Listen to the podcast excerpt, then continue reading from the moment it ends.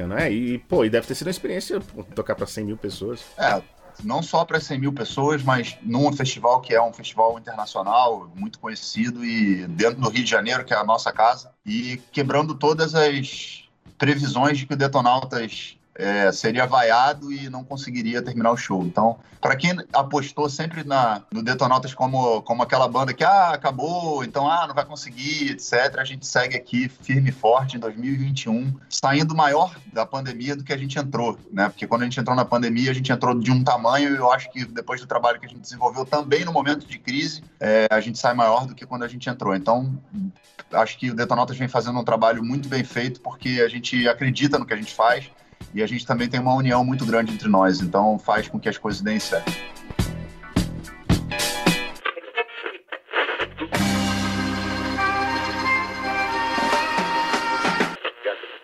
Ainda vou te levar pra outro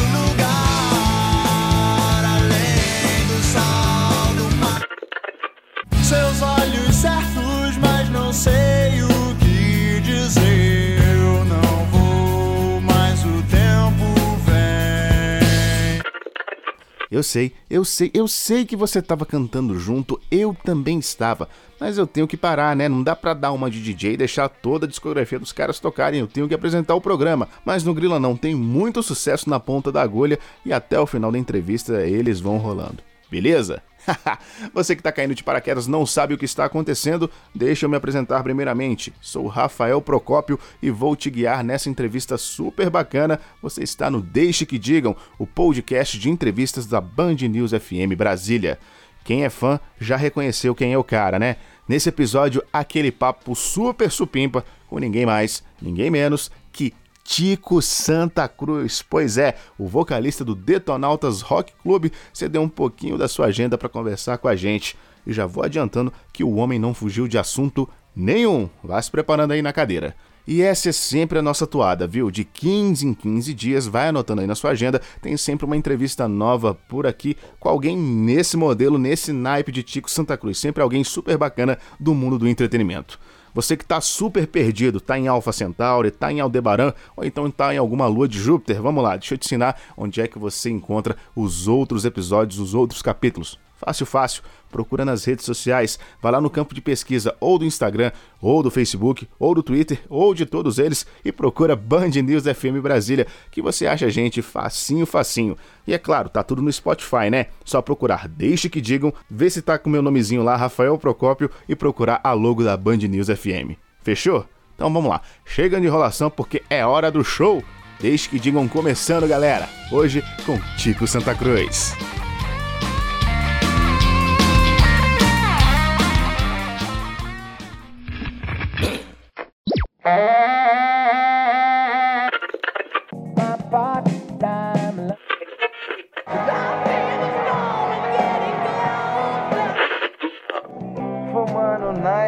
Escuridão.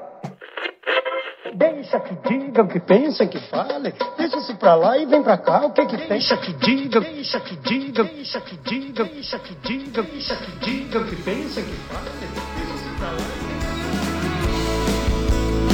Visão do espaço, estamos tão distantes. Se acelera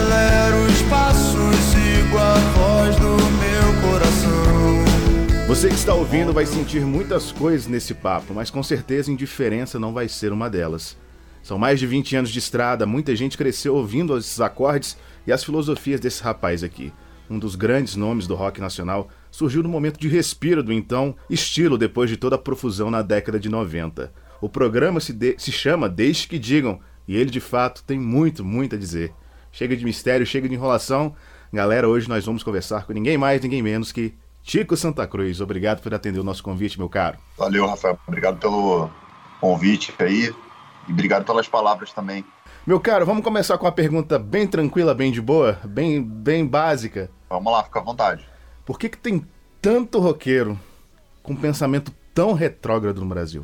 Essa é a pergunta mais leve. É a mais leve. Cara, eu acho que existe uma confusão aí dentro do rock, que é uma confusão de conceitos, né? Porque o rock sempre foi um estilo contestador, sempre foi um estilo de combate, vamos dizer assim, até anárquico de certa forma, né? Não é à toa que muitos artistas e, e por várias gerações aí a, o símbolo da anarquia teve muito vinculado ao rock de alguma forma. E quando você vai fazer a análise da anarquia e aí eu tô falando do conceito mesmo da anarquia, né? Não, não da, da gíria ou, enfim, da forma pejorativa que se é usado, a anarquia é um sistema é, utópico, claro, onde não existe governo, né? Onde a pessoa, onde você de certa forma tem é, bastante é, conhecimento suficiente para você não precisar ninguém te dando ordem nem te falando como é que você tem que se comportar ou não se comportar. Então o, o rock de alguma maneira ele tem essa coisa libertária. Só que houve uma confusão aqui no Brasil, porque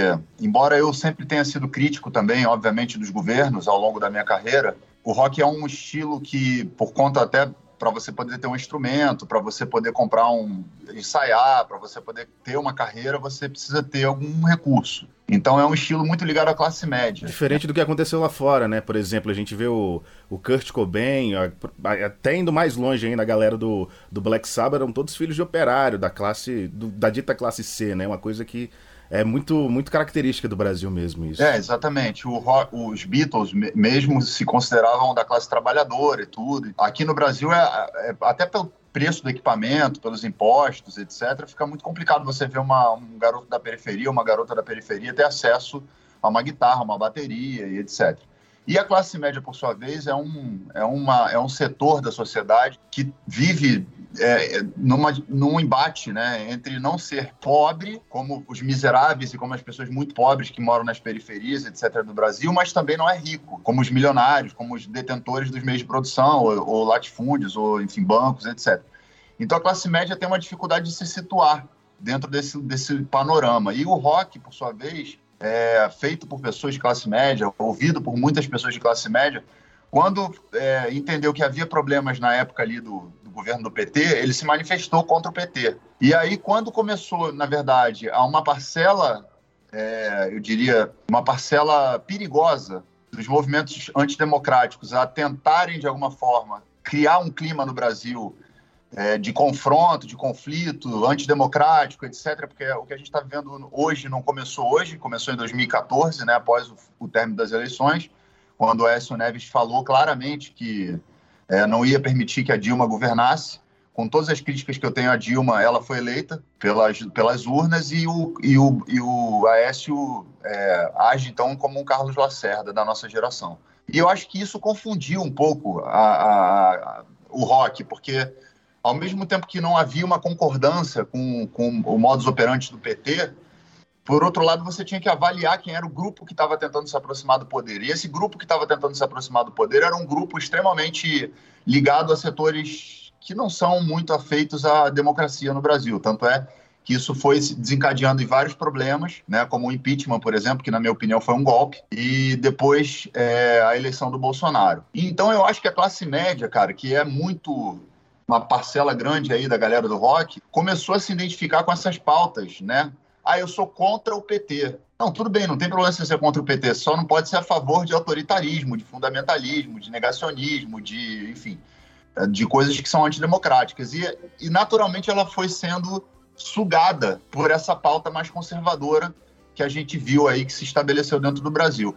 Então, se a, se a galera não tiver uma, uma sensibilidade e um conhecimento político para não se deixar levar por esse discurso que a gente está vendo, né, feito pelo Bolsonaro, inclusive agora é um discurso desafiando as instituições sistematicamente querendo colocar em dúvida, inclusive, as eleições de 2022 e tudo. É, você acha que o Bolsonaro é um antissistema, mas o Bolsonaro, na verdade, é o sistema apresentado da pior forma possível. E eu acho que isso confundiu a galera. Então, essa confusão que ficou binária, né? Ah, se eu não sou do, se eu sou contra o PT, então eu sou, sei lá, então eu sou de direita. E assim como acontece, ah, se eu sou a favor do, se eu sou contra o Bolsonaro, então eu sou petista. Essa coisa que ficou binária na cabeça das pessoas é, transformou o rock de uma certa forma num ambiente caótico, porque confundiu todo mundo, confundiu muitos roqueiros que, inclusive, têm experiências, poderiam ter experiências para poder não se deixar levar por certos discursos, né? E acabou trazendo para o rock, não só para o rock, eu, diria para o rock, é, para o motociclismo, que sempre foi também um lugar libertário, é, para os esportes radicais, para os esportes de luta, uma confusão, cara, que conectou essa galera com, com autoritarismo, que não tem nada a ver com esses estilos, né? A galera que anda de moto sempre foi a galera, tipo, é, anarquista, libertária e tal. Nunca ia ser uma galera que ia, ia, compor com os conservadores. Inclusive, esse 1% que eu tenho tatuado na minha testa aqui é uma brincadeira que aconteceu nos Estados Unidos, né? Na época em que teve é, uma reunião de motociclistas nos Estados Unidos e aconteceu uma confusão. E aí os setores conservadores da sociedade na época falou assim: não, não, os motoqueiros são gente boa, só 1% é que não presta, só 1%. E aí isso virou uma chacota, né, dentro do, da, da, coisa entre os conservadores, etc. E de repente você vê motociclistas, inúmeros clubes de motociclistas que usam inclusive 1% como, como referência, somando forças a, a, a grupos autoritários do Brasil. Então eu acho que é uma confusão de conceitos, sabe?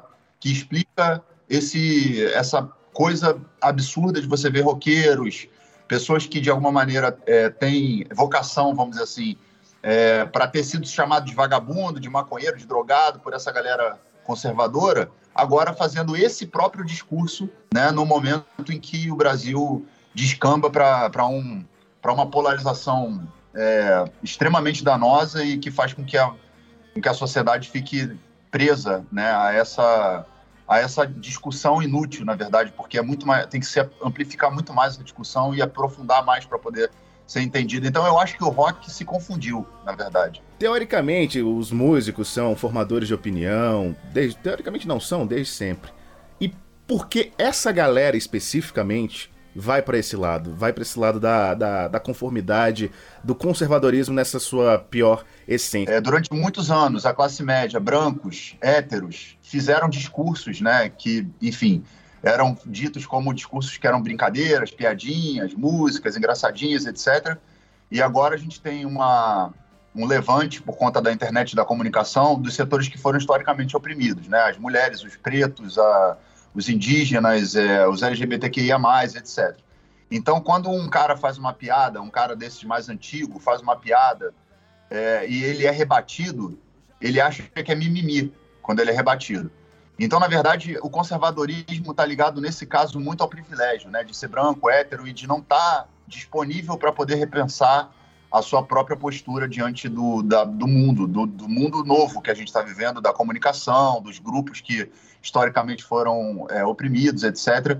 Então há uma resistência muito grande de alguns setores, dentro do rock, por exemplo, é, em aceitar que não há mais espaço para esse tipo de comportamento. Meu caro, é, não tem nem como, eu queria passar por disco a disco do Detonauta, só que eu vou ter que já pular pro último, porque tá no assunto, né? Primeiro, como é que. Já dividi essa pergunta em duas. Como é que foi gravar na pandemia? Especificamente entrar em estúdio, fazer um novo, um novo projeto, um novo, um novo produto pra galera? E como é que é relembrar para as pessoas que o rock, em essência, é uma música de protesto, porque a gente não tem visto isso mais em praticamente lugar nenhum. As músicas de protesto são, às vezes, regravações das antigas. E vocês trouxeram algo novo, algo bem, bem espinhoso, né, pro, pro atual governo, que é necessário nesse instante, mas aí, me diga como é que foi todo esse processo. Olha, Rafael, o processo foi assim, a gente não entrou em estúdio, na verdade, foi a primeira vez que a gente gravou cada um da sua casa, né? É, o Renato, o Fabinho, o Macarrão e o Fio têm um home studio, no caso do Fabinho, um estúdio profissional, é, onde a gente inclusive já gravou outros discos, mas aí como cada um ficou isolado e a gente respeitou bastante essa questão do isolamento, é, o, a, gente, a gente aprendeu uma forma nova de gravar. A gente criava grupos no WhatsApp de cada música, e ali a gente ia mandando é, as nossas demos, vamos dizer assim, né? Os, eu gravava o violão com um clique, com um clique para quem não sabe é o metrônomo, e aí dentro desse, de, dessa forma de gravar, cada um ia colocando seus, as suas, seus instrumentos, os seus arranjos, mandava de volta para o grupo, a gente ouvia dentro do grupo, debatia pelo WhatsApp e fazia as modificações necessárias, e aí, por último, no dia que eu precisava gravar voz, que eu não tenho estúdio dentro de casa, eu ia até a casa do Renato, ou então a casa do Fabinho, isolado, e gravava voz. E foi esse processo que a gente usou para gravar dois discos durante a pandemia. O Laranja, que foi, que foi lançado, que começou a ter os seus singles lançados em, em agosto de 2020 com Carta ao Futuro, que teve essa sequência né, de singles até o dia 23 de julho, agora, onde a gente lançou mais três, duas faixas inéditas e uma faixa uh, que é o Cartão Futuro Acústico. Mas a gente, antes de começar esse disco, em agosto, a gente já estava gravando dessa forma desde março, quando começou a pandemia. Então, a gente tem um disco inteiro de músicas inéditas, que não tem nada a ver com política, era um pouco mais falado sobre a questão da reflexão, da introspecção, da, dos medos, das angústias da pandemia. Então, tem um disco inteiro gravado, que vai ser lançado até o final desse ano. É, mas eu, quando fiz o Carta ao Futuro, e não tinha para quem mostrar, eu fui e botei no Facebook uma versão de violão e voz, ela tá lá até hoje, se quiser procurar depois, está lá. É, e aí eu botei ela de madrugada, era duas horas da manhã, e quando foi no dia seguinte, quando eu acordei, tinha mais de 150 mil visualizações. Bacana. Então eu entendi que existia uma, uma, uma carência do público de ouvir músicas que falavam sobre questões sociais e políticas numa abordagem da forma como a gente estava abordando. Então a gente resolveu interromper esse outro disco, que a gente já estava vindo, e focar nessa música em especial, Carta ao Futuro, que seria uma música isolada. A gente ia gravar ela e beleza. Só que na sequência do Carta ao Futuro, eu, continuei escrevendo coisas de acordo com o que estava acontecendo no Brasil. Veio a questão dos 89 mil, da, da agressão do, do, do, Bolsonaro ao jornalista. Aí eu fiz o Michek, depois a gente fez o. Aí o Michek explodiu, deu 3 milhões, colocou Detonautas em quarto lugar no Spotify. Ei, Michele, conta aqui pra nós. A grana que entrou na sua conta é do Queiroz. Rei, hey, capitão, como isso aconteceu? Levante a mão pro alto e agradeça muito a Deus. 01 é Willy Wonka, 02 é Bananinha, 03 Tonho da Lua que comanda a turminha novamente é, endossou que ó, a galera quer ouvir isso, a galera tá afim de escutar sobre isso. Então vamos, vamos fazendo mais músicas a respeito de temas que são atuais e que a gente já conhece, porque o Detonauta já escreve sobre política desde 2002. E aí a gente fez uma mala cheia, fizemos o kit gay, fizemos uma crônica. Eu acho que o Laranja é um álbum que vai ser um documento histórico, porque quando você for para o futuro, lá para 2040, sei lá, e alguém quiser saber o que estava acontecendo no Brasil e quiser saber através, talvez, do rock, basta pegar o álbum Laranja que vai estar tá tudo escrito ali, desde a primeira, desde o Carta Futuro até passando por temas como a questão do racismo, pela questão do, do, do fundamentalismo, pela questão dos, das fake news e do negacionismo, é, pela questão é, dessa mistura toda que a gente está vendo o Brasil vivendo agora com a CPI, né, onde entra pastor misturado com militar no meio de vacina.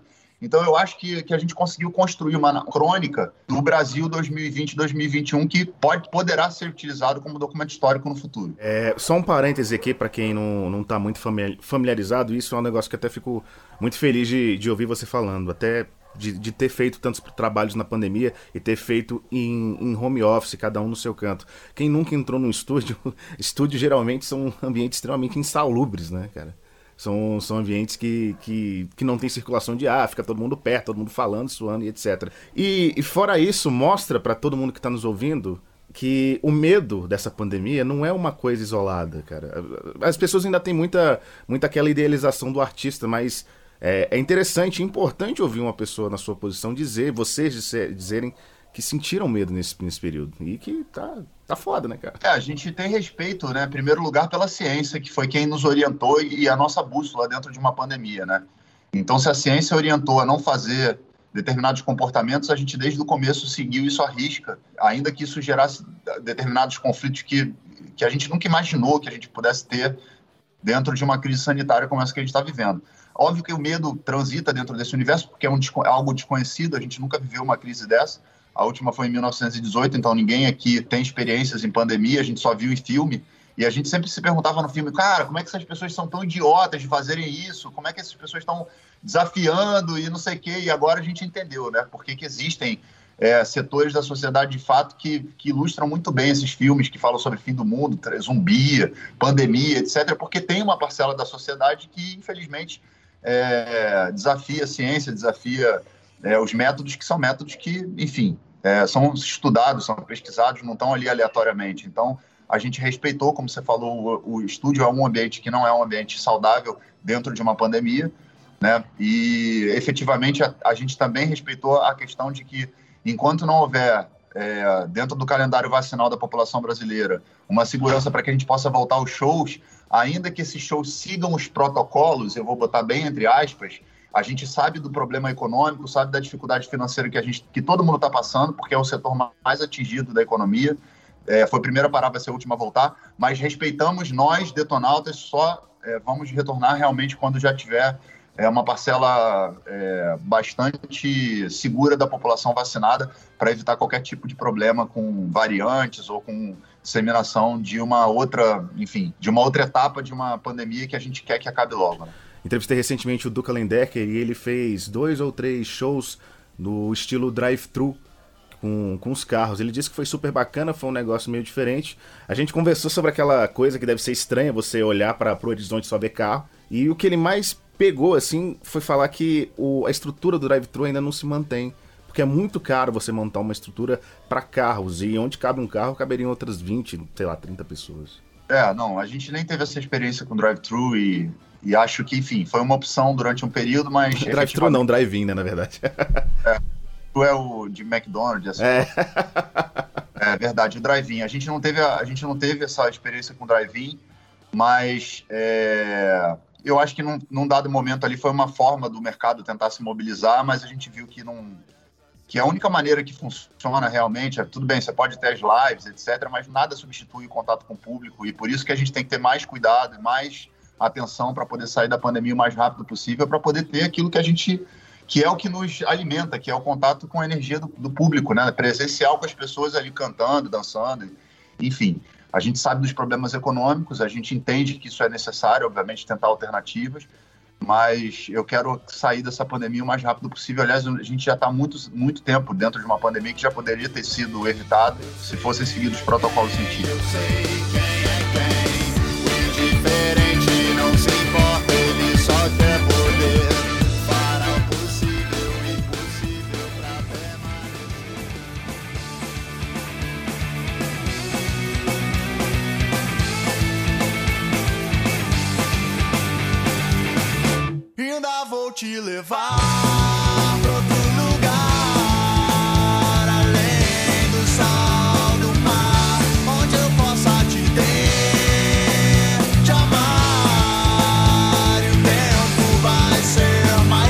Meu caro, vamos falar de música agora, vamos falar de. Como diria o pessoal da, da Top Term, vamos falar de coisa boa. É, tirar primeiro uma dúvida que eu li em vários pontos, queria ver se realmente foi assim a construção do Detonautas. Foi em 97 mesmo? Você conheceu a galera via internet? Isso, a gente é o, a primeira banda, acho que do mundo, que se conheceu na internet e teve sucesso de mainstream, né?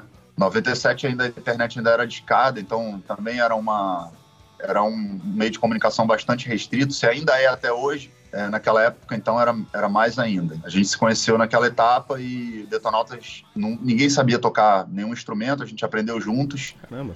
Nossos instrumentos eram emprestados, inclusive, né? Eu falei agora no início da entrevista a respeito dessa questão de ser de classe média, mas aquela época da minha vida era uma época bem complicada, financeiramente falando, então é, nenhum de nós no início da banda tínhamos instrumentos, a gente pegou instrumentos emprestados para poder começar a banda e fomos indo, fomos no, na intuição e na vontade de fazer a parada acontecer e acabou acontecendo. E desse momento de 97 até o primeiro álbum, 2002, o álbum homônimo, em que momento o Guilherme virou Tico? Não, eu sempre fui Tico, na verdade, é, desde criança, porque é meu apelido de infância. Guilherme, Luiz Guilherme, na verdade, só foi usado na, na, na escola e na faculdade, né? Então, é, quando alguém me chama pelo meu nome, eu já sei que é alguém que eu conheci na escola ou então na faculdade, porque ninguém me chama de pelo meu nome que está na, na, minha identidade. Uhum. Nesse período de 97 até, até 2002, quando o Detonautas lança o disco pela Warner, né, o disco homônimo, é um período de muita, de muita correria, de muita relação, embora as pessoas achem que vida de artista seja só ir pro show e tocar. A gente sempre teve uma organização, a gente sempre teve uma disciplina com os ensaios e sempre teve uma,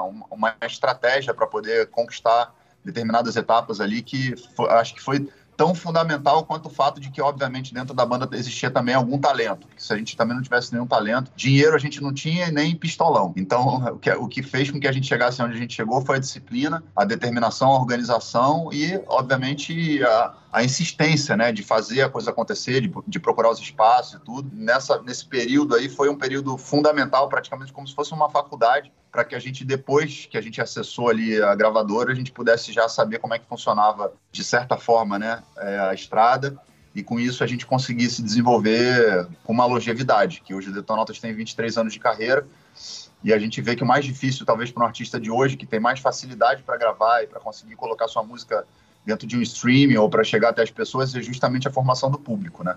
Então, hoje a gente tem um público grande e, e, graças ao trabalho que a gente se desenvolveu desde 97 para cá. Vocês foram a primeira banda a tocar no palco principal do Rock in Rio, né? Brasileira. A gente foi a primeira banda independente a tocar no palco principal do Rock in Rio em 2011. Né? Então, até, até então... Foi no fechamento, né? No dia do Guns. Foi, no dia do Guns N' Roses a gente abriu essa noite, foi, foi Detonautas, é, Pitch, System e Guns, não foi? Guns N' Roses e tem uma e, o, e tem uma outra banda que eu esqueci o nome agora, mas que é uma banda que eu até gosto, só, só me fugiu mesmo o nome. Bacana. É só um parêntese, é, é, muito feio esse esse cachorrismo que às vezes a gente tem frente às pessoas de fora, né, cara? Tanto que teve um movimento das bandas a de boicote ao próprio Rock in Rio por conta disso, né? Da falta de espaço. Mas a galera às vezes leva para um outro lado. Em vez de, de militar de uma forma certa, eles levam de um lado de que, ah, ninguém vai ouvir os caras porque eles vão tocar junto com o System e o Guns. Porra. Não, foi, foi incrível. Pra gente foi sensacional. Inclusive, Detonautas nesse, nesse festival de 2011 foi eleito a melhor banda nacional, é, o melhor show de banda nacional. E em 2019, quando a gente voltou né, no, no palco Sunset, é, que foi na noite do Foo Fighters e de outros artistas também, artistas grandes, o nosso show foi eleito o melhor show do dia. Aí, tipo, a gente conseguiu ultrapassar, inclusive, as bandas gringas, porque o Detonautas ao vivo é uma banda que é muito, é muito poderosa. A gente pode ter várias críticas que as pessoas possam fazer a respeito do nosso som e etc., é, seja a qualidade ou seja o gosto pessoal, mas ao vivo a gente sabe que a gente faz bastante diferença. Fica aqui o convite, inclusive, para a galera ouvir o acústico de vocês de 2009 e o próprio show do Rock in Rio. Dois álbuns fantásticos, assim, álbuns sinistros. Mano. Bacana. É, voltando lá para 2002, cinco anos aí de trabalho e no primeiro álbum, já, já com o Warner, vocês meteram um monte de pedrada, né, cara? É, a gente entrou. É, a primeira música do Detonautas que fez sucesso foi O Outro Lugar, né? Que foi uma música que, enfim, revelou o Detonautas, vamos dizer assim, para o público brasileiro. Eu acho que eu ouvi o outro lugar, agora se você me corrigir se eu estiver errado, naquele CDzinho da Coca-Cola, aquele mini CD. Vocês tinham uma música daquele mini CD, não tinha? Quando Só Se For, que foi que entrou. Quando Só Se For, isso. Quando Só Se For entrou na Malhação, né, na época, uma novela uhum. da Rede Globo, então foi muito bom porque deu uma visibilidade enorme pro Detonautas, inclusive em outros países que a, que a novela foi exibida. E depois do, do, do, Quando Só Se For, a gente emplacou o Olhos Certos, que é uma balada clássica que até hoje a galera, tipo. Lindíssima. Gera uma coisa meio de. daquela coisa afetiva, né? De voltar para aquela época, etc.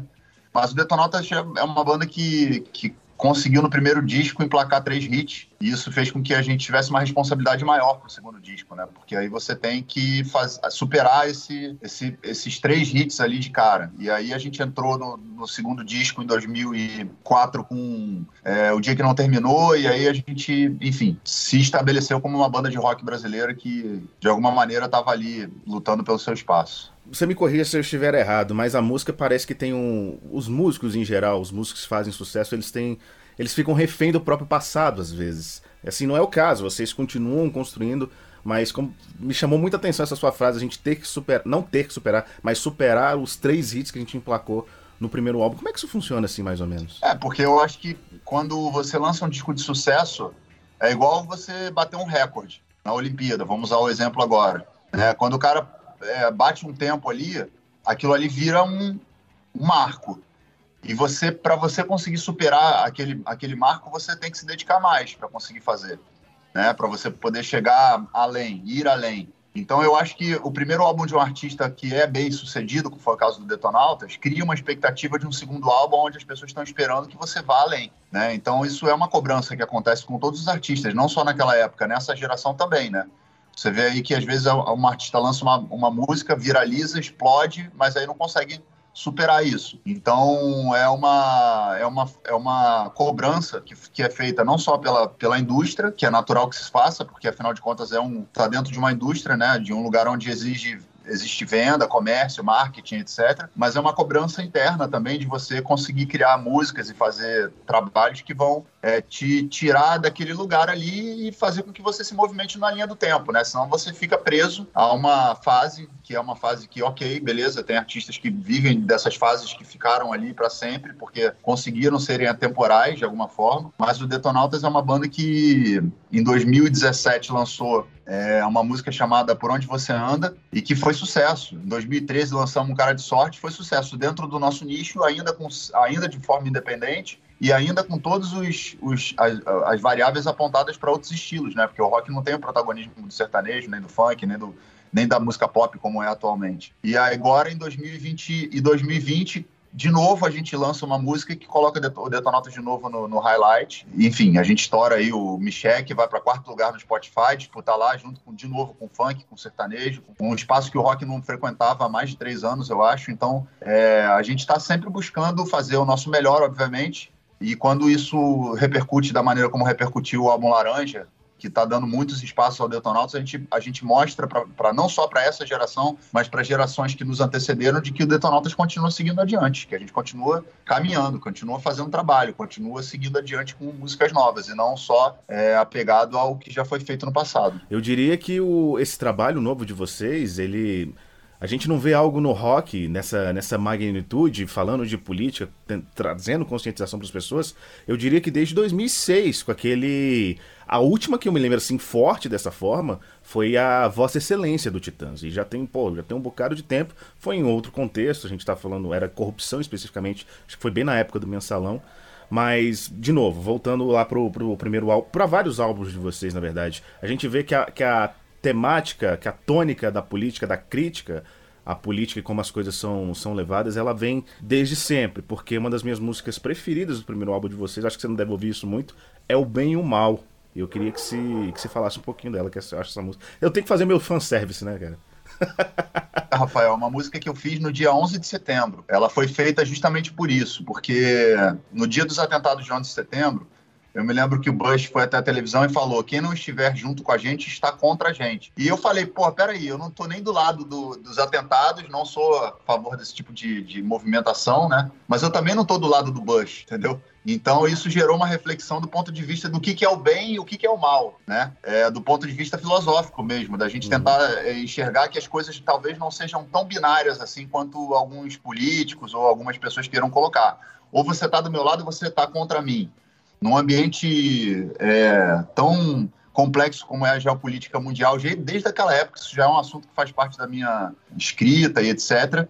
E aí eu fiz o Bem e o Mal, que é uma música que eu também gosto muito, adoro tocar lá nos shows, inclusive, né? E, e, e ela fala dessa perspectiva, né? De é, escolha entre, entre seguir o bem sem saber direito o que é o mal. Quer dizer, você é, às vezes você está seguindo alguma coisa que diz que é boa, mas você está indo por um caminho que supostamente pode estar te prejudicando, né? Ou pode estar prejudicando a sociedade, ou pode estar prejudicando grupos, né?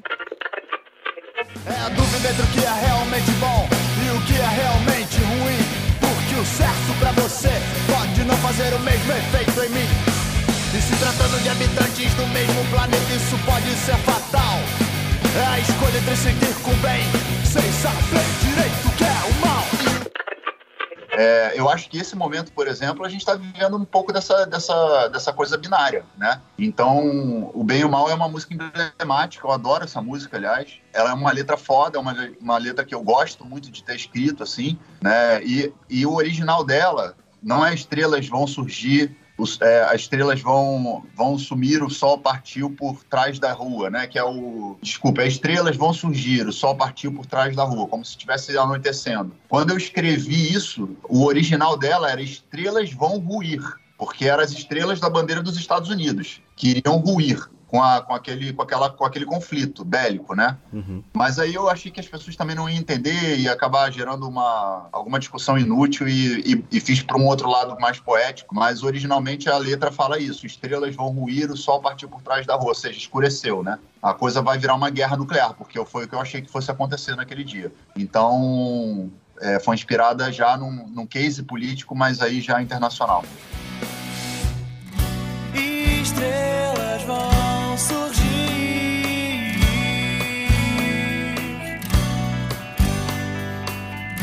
O sol partiu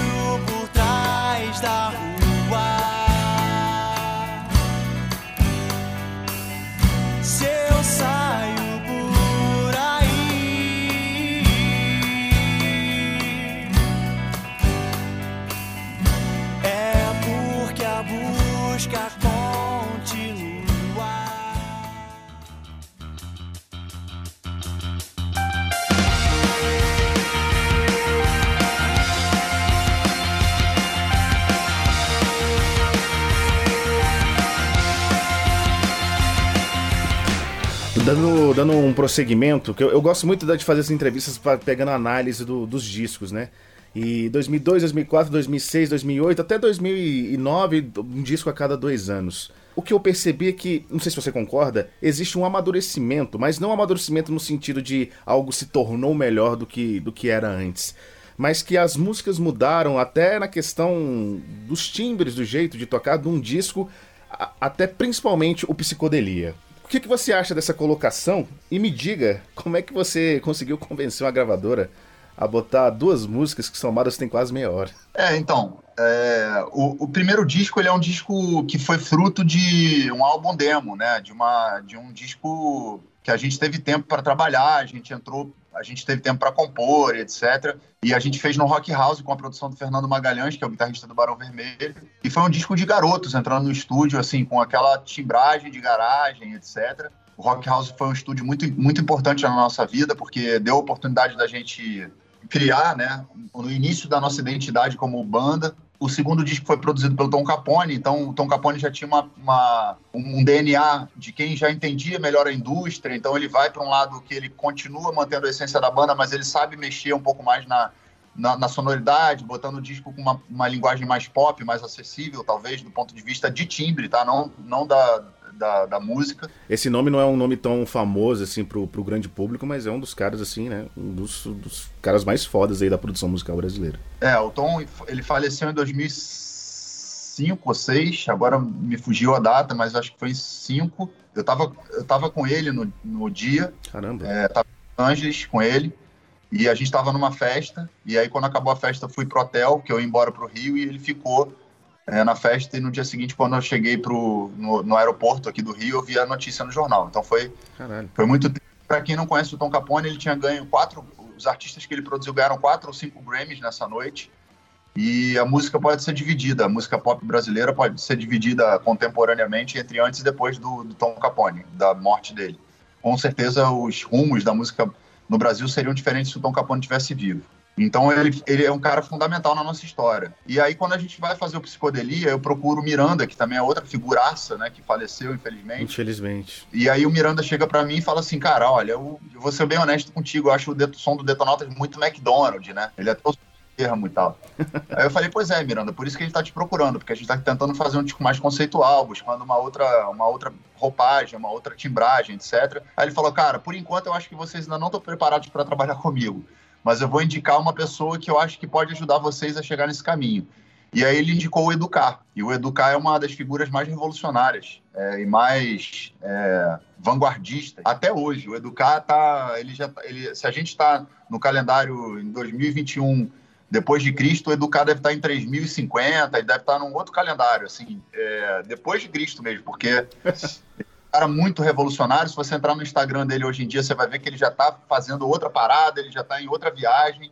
E foi o cara responsável, junto com o Fernando Magalhães também, que, que, é, que deu. Aliás, desculpa, o Fernando Magalhães não participou desse disco, mas participou do, do Retorno de Saturno, posterior a esse. Esse disco exclusivamente foi o Educar que produziu e que deu uma sonoridade que, meu irmão, é, você pode pegar esse disco aí e colocar com qualquer disco gringo, do Foo Fighters, do Wizard, do qualquer um, que você vai ver que é um disco que tem uma sonoridade tão foda que ele é para a páreo com qualquer coisa feita lá fora. A primeira vez que a gente conversou, não sei se você vai se lembrar, foi há três anos atrás. Eu estava fazendo um documentário sobre Celso Blues Boy. Eu lendo sobre esse cara que, infelizmente, é um cara super conhecido e ao mesmo tempo tão marginalizado na música brasileira. E eu achei muito fantástico ver o Detonautas, a banda inteira, trabalhando no projeto do, infelizmente, do último álbum da vida do Celso Blues Boy, que foi o Por um Monte de Cerveja.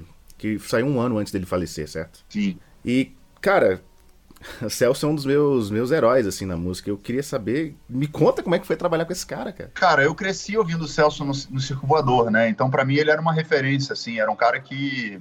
Era um mito, assim, né? E uma vez eu fui num show dele aqui no Rio de Janeiro, no Jazz Mania, que era um, um lugar mais é, reservado, assim, para apresentações de blues, de jazz e tal. E aí o Celso era um cara que ele vivia isolado, ele era um cara que vivia o blues, dentro da essência do blues, né? Ele, mora, ele morava em, em Criciúma, se eu não me engano, Santa, no interior de Santa Catarina, e ele não tinha acesso à internet, não tinha acesso a celular, não tinha acesso à rede social, a nada disso. E eu estava assistindo o show no, ali um pouco na frente do palco e o baixista da banda que estava tocando com ele me reconheceu. E aí ele chegou no ouvido do Celso e falou: Olha, o Tico Santa Cruz está ali na frente, mas o Celso não tinha a menor ideia de quem era o Tico Santa Cruz. Imagina, ele estava em outra, em outra, em outra, em outra época, né? Em outra era. Assim, ele estava conectado com a música dele, com a, o estilo dele, com a parada dele. E aí, num dado momento, ele, ele chegou e falou: ah, então tá, falaram aqui que o Tico Santa Cruz e tal, do Detonauta, está aqui no, no Jazz Mania e tal, então eu queria convidar o Tico Santa Cruz para subir no palco. E aí, meu irmão, eu fiquei muito, né? Perna bamba, né? Era, é isso, é tipo, que nem ele foi um, é um herói para você, para mim também. E aí eu subi no, no palco e aí eu não sabia nem como me comportar, e eu nem sou uma pessoa tímida no palco, eu sou até bastante extrovertido, mas eu fiquei intimidado com a presença dele. E aí ele falou: e aí, qual música que você vai querer tocar? Eu falei: pô, vamos tocar Marginal, que é uma música que eu gosto, que é ele e o Cazuza, né? Na versão que eu tenho, a primeira versão. Sim, Só que o, o Celso tinha uma parada que é o seguinte: ele, como ele, ele enjoava das músicas, ele mudava os arranjos das músicas. Nossa Senhora. E ele tava tocando Marginal numa versão totalmente diferente da versão que eu tava acostumado a ouvir. Então, quando ele começou a tocar, bicho, eu não sabia a hora que eu tinha que entrar, eu entrei no tom errado, foi uma super constrangido e falei para ele, pô, cara, me desculpa e tal, tô nervoso e bababá e tal. E aí acabou que, quando foi um ano ou dois anos depois, eu fui convidado para fazer o Garanhuns Jazz que é um evento que acontecia lá em Garanhuns, né, é, no, no, no, carnaval. E aí calhou do Celso é, vir no mesmo voo que eu e a gente pegar a mesma van de Recife até Garanhuns. E aí nessa ida minha com ele de Recife para Garanhuns, a gente foi trocando ideia e começamos a ficar próximos ali. E acabou que a gente ficou em Garanhuns juntos e saímos juntos para conversar, para beber, não sei o que, bababá. A gente estreitou uma amizade ali naquele momento, naqueles dias de Garanhuns Jazz. Eu falei, pô, Celso, por que, que você não grava um disco e tal, um disco novo? Aí ele falou, pô, porque eu não tenho grana, não tenho, como você falou, ele era bem marginalizado, né, pela, pela enfim, uma coisa absurda, só que as coisas de Brasil, assim. E aí a gente falou, não, a gente, a gente tem um estúdio, você vai lá pro Rio, a gente você se hospeda lá na, na, na, casa do Fabinho, que é o baterista, onde é o estúdio, etc. E ele topou. E aí foi muito louco, porque a gente teve o privilégio de poder fazer o disco inteiro dele, que é esse disco é, por um monte de cerveja, é, lá no estúdio do Fabinho, no, no Mobile Space, e, e não só trabalhar com ele, com o Roberto Lee, também falecido Roberto Lee, mas produzir como banda como sendo a banda, né, que tocou com o Celso, e eu tive ainda a oportunidade de cantar uma faixa com ele. É, então, tipo, foi assim, na minha história, na história do Detonautas, uma, um privilégio poder fazer parte da história também musical de um ícone, que eu acho que se em algum momento é, a obra do Celso for revisitada, da forma adequada, né, pela imprensa, pelas pessoas que gostam de música, etc., vão encontrar é, músicas muito bacanas. Assim. E eu fiz um disco em tributo ao Celso, que tem no Spotify, depois se você não ouviu, ouça, que é um disco muito legal gravado ao vivo com o Roberto Lino baixo. Então é, eu ainda cheguei a fazer uma turnê com tocando as músicas do Celso, mas acabou que depois disso também o Roberto Lee acabou falecendo e a gente a gente deixou de lado. Mas é um álbum que eu mesmo escuto. Eu não sou muito de escutar as coisas que eu faço, mas esse disco em especial, esse Tico Santa Cruz e o Rebu tocando Celso Blues Boy é uma parada que eu mesmo escuto quando eu vou pegar a estrada, quando eu vou para algum lugar e acho um puta disco foda. É um disco que aquece o coração, né? Uma história que aquece o coração. E eu espero, inclusive, meus parabéns por vocês pegarem esse cara, esse ícone da música nacional e botar o cara de novo para fazer um álbum. Fazia muito tempo antes. E ele, coitado, ele já tava num. Ele teve um câncer, para quem não, não tá familiarizado com a história dele, ele teve um câncer e decidiu não tratar, né? É. Ele era, ele era muito blues, de fato. Né? Exato. Né? Ele falava que a vida faz mal à saúde, né? Uma das músicas do disco. As minhas preferidas são Conversando com Horácio Baum e o Nevoeiro. A, é, o nome dessa música é gigante: O Nevoeiro, a Sombra, o Albatroz e a Solidão. São músicas que eu acho fantásticas, incríveis. A sua, se eu bem me lembro, era Vinho Vermelho. Não, ele, eu, a gente gravou. Eu, depois eu fiz até uma versão de Vinho Vermelho mas ele a gente fez uma do falando sobre o rock and roll assim é... odeio rock and roll? rock and roll. Isso. Música fantástica também. Torrando como fonte um monte de cerveja.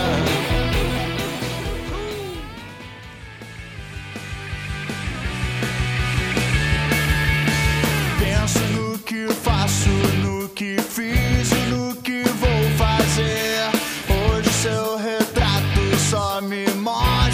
2010 ou foi 2009, agora me fugiu a data. Você assumiu os vocais dos Raimundos, né? E como é que foi essa experiência, cara? Como é que foi tocar? Acredito, vocês são quase contemporâneos, né? Detonautas e Raimundos. Mas acredito que deva ser, assim como pra gente aqui de Brasília, Raimundos é uma puta referência, pra vocês deve ser também. É, o Raimundos é uma banda que eu, eu adoro, assim, ouvi, cresci ouvindo junto com Charlie Brown, Planet Ramp, Chico Science. A geração dos anos 90 toda ali foi muito marcante porque eu estava justamente entrando na minha idade adulta também, né? Adolescente, entrando na idade adulta, então eu frequentei show, vi show pra caramba dos caras. E essa história do Raimundo foi o seguinte, cara, eu fui assistir uma. Eu fui convidado pelo Jornal do Brasil aqui no Rio para fazer uma crítica a respeito do show do Queen com o Paul Rogers.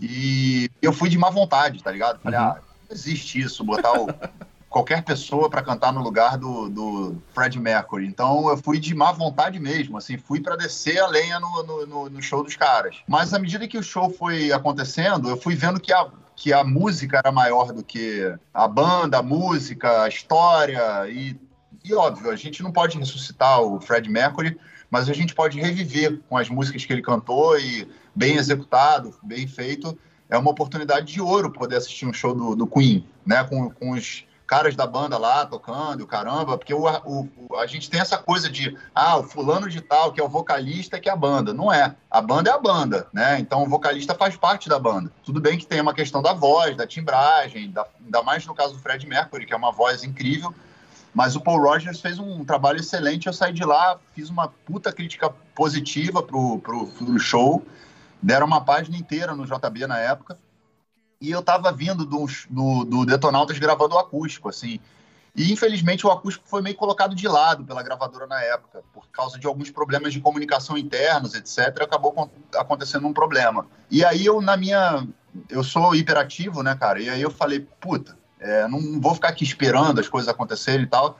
Mandei uma mensagem pro, pro Caniço, que é com, tem, com quem sempre eu tive mais contato, porque o Caniço tocou no Detonautas no, no início de 2002, ali 2003, por causa de uma fratura que o nosso baixista da época sofreu. O Caniço ficou viajando com a gente, então a gente desenvolveu uma relação que eu tenho até hoje com o Caniço muito, muito, muito próxima, de respeito, de carinho, de admiração. E aí falei com o Caniço, dei a sugestão da gente fazer uma, uma, uma junção, né? Tipo Santa Cruz Raimundos, etc. Ele levou para os outros da banda acabaram topando. E aí eu fui para fazer um teste, uma experiência. Fiquei em Brasília e era de, porra, eu pensando isso hoje, olhando para lá, eu falo, puta, como era um cara usado, né? Vamos dizer assim.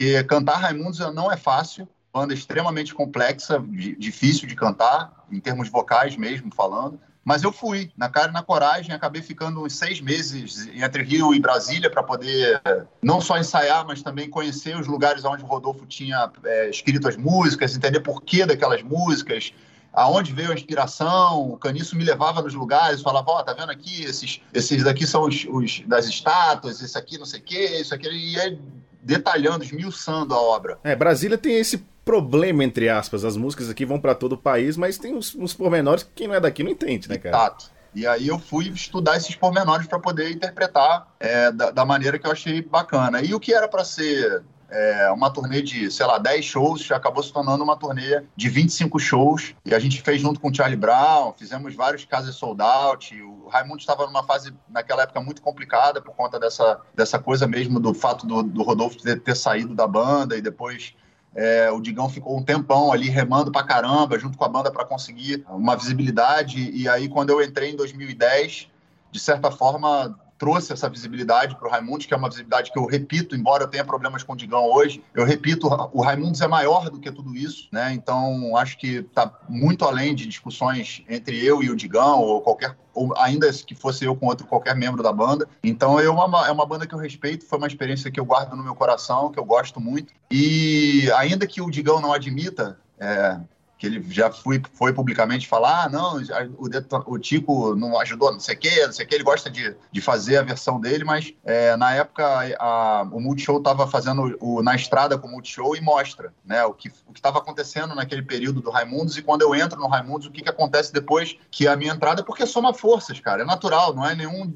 É, não é ao Digão e ao esforço que ele fez, muito pelo contrário, o cara segurou até 2010 ali, praticamente 10 anos sozinho. Ele, e o, e ele foi o cara que, que, manteve, na verdade, o Raimundo vivo, porque teve várias trocas. O Caniço saiu num dado momento, o Fred saiu em outro. Então ele tem o mérito dele, sim, mas não dá para negar que depois que eu entrei, obviamente, na banda, trouxe uma luz que fez o Raimundos, obviamente, ganhar de novo o reconhecimento que ele já merecia. Então eu não tô falando que o Tico Santa Cruz é foda, eu tô falando que foi uma coisa que junta com a outra, somou forças e deu a, vi a visibilidade que o Raimundos merecia já naquela época. Então, pelo que você está falando, é... bom, acho difícil um convite hoje em dia para isso voltar a acontecer, até porque não estamos em tempo de, de, de, se reunir dessa forma, mas você, pela sua vontade, pela sua, pelo seu apreço pela história do Raimundos, você voltar, voltaria a fazer isso, né? Cara, eu acho que assim, naquele momento coube fazer isso. Era um outro estado de espírito meu também, era uma outra fase da minha vida. Coube. Eu hoje é, não faria de novo, assim, agora. Não, não, não, não me arrependo de ter feito, eu gosto da, dessa, dessa página da minha história, mas hoje em dia o Detonauta está com, as, com um caminho é, muito, muito aberto, a gente está trabalhando muito unido, é outro momento da banda também, outro, meu, outro momento meu como pessoa, como ser humano, etc. E acho que, que o que foi já foi, e eu sou uma pessoa que a minha máquina do tempo anda para frente, entendeu? Então eu gosto de, de seguir.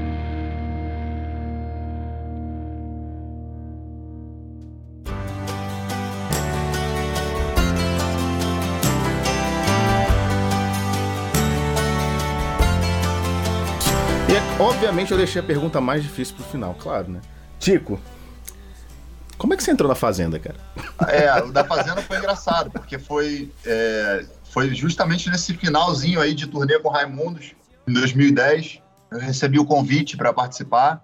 E o Detonautas, como eu te falei, né? O Detonautas estava numa fase que tinha tido problemas ali com a gravadora na época e o, o nosso é, disco não tinha sido lançado, é, não, não foi lançado da forma adequada. E aí eu eu estava passando por alguns, algumas questões financeiras que eram complicadas e eu aceitei o convite da Fazenda porque tinha um, um contrato ali que me, me atendia. E eu também sou o cara que, meu irmão, eu, eu aberto a experiências diferentes e não tenho nenhum problema em relação a isso porque eu sou uma pessoa muito bem resolvida em relação às escolhas que eu faço. E falei, ah, eu nunca tinha assistido né, a Fazenda, nem o próprio Big Brother.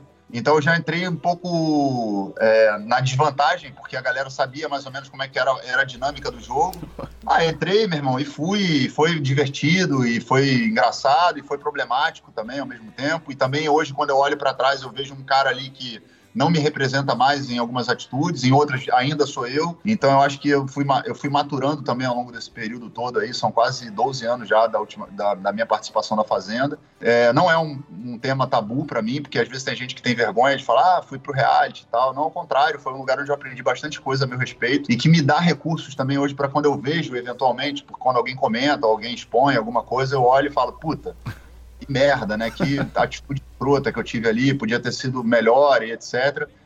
E acho que foi bom para mim, para minha família foi bom, com certeza, porque financeiramente a gente se restabeleceu e, e acho que a gente tem que saber na vida conduzir os altos e baixos também com, com dignidade, sacou? Então, se não fere a sua dignidade, se não fere seus princípios, seus valores, eu acho que não tem nenhum problema da gente fazer coisas que talvez sejam fora é, do nosso campo de atuação. No caso do reality show, enfim, no caso de uma outra experiência, talvez se eu tivesse assistido no cinema ou no teatro, enfim, se eu conseguir fazer isso, não vai ferir os meus princípios, eu topo. Beleza, então. Então já vou passar seu contato diretamente para Ana Paula Padrão, para você já estar tá na próxima temporada aí do Masterchef. Aí. Boa, Masterchef é uma parada, por exemplo, que se eu entrasse, eu ia me arrasar, porque na pandemia eu aprendi muita coisa, né? Uhum. Aprendi coisas do lar, vamos dizer assim, porque é, eu era um cara da estrada, então quase não ficava dentro de casa, né? Então, é, óbvio, nunca fui uma pessoa que terceirizou a responsabilidade, mas durante a pandemia a minha faxina ficou boa, minha, minha toda a minha parte de dinâmica dentro de casa, de serviços domésticos, ficaram é, muito melhores do que eram antes. Mas uma coisa que eu ainda não consegui aprender foi a cozinhar. Então, realmente, eu sou uma pessoa que se eu entrasse no Masterchef, eu ia me arrasar, porque o máximo que ia sair era um cachorro quente com ovo. Ou então uma parceria com, com o Fogaça, né? Vai que, né? Ele também é, é do ramo, né? Do ramo rock and roll. É, o Fogaça também tá precisando conversar um pouco. Tem que conversar um pouco com o Fogaça. É verdade. Meu querido, olha, fazia tempo que a última, nossa primeira conversa foi, foi muito eu te fazia as perguntas, você me respondia por áudio e não, não, tinha como ter tido uma dimensão maior de como é conversar contigo só pelas outras entrevistas que a gente via. E cara, você é um, uma pessoa fantástica. Espero que a gente tenha outras oportunidades de bater um papo fora dessa pandemia, de, possivelmente e por favor presencialmente. E sabe, quando você estiver aqui pro Brasília, as casas da Band e aqui também pra gente tomar uma cerveja. Você tá vendo aquela guitarra ali atrás? Estão abertas, viu? Maravilha, eu te agradeço aí, Rafael. E quando passar essa pandemia, quando o Detonauta estiver em Brasília, aí seja bem-vindo para a gente poder se conhecer pessoalmente, bater um papo. E cerveja eu não bebo, mas a gente pode tomar um suco de uva. eu também tô abstêmico, já tá em mais de um ano, então a gente vai no suquinho de uva. Meu querido, valeu demais, viu? Valeu, cara. Um grande abraço aí para você. Meus olhos grandes de medo revelam a solução. A solução.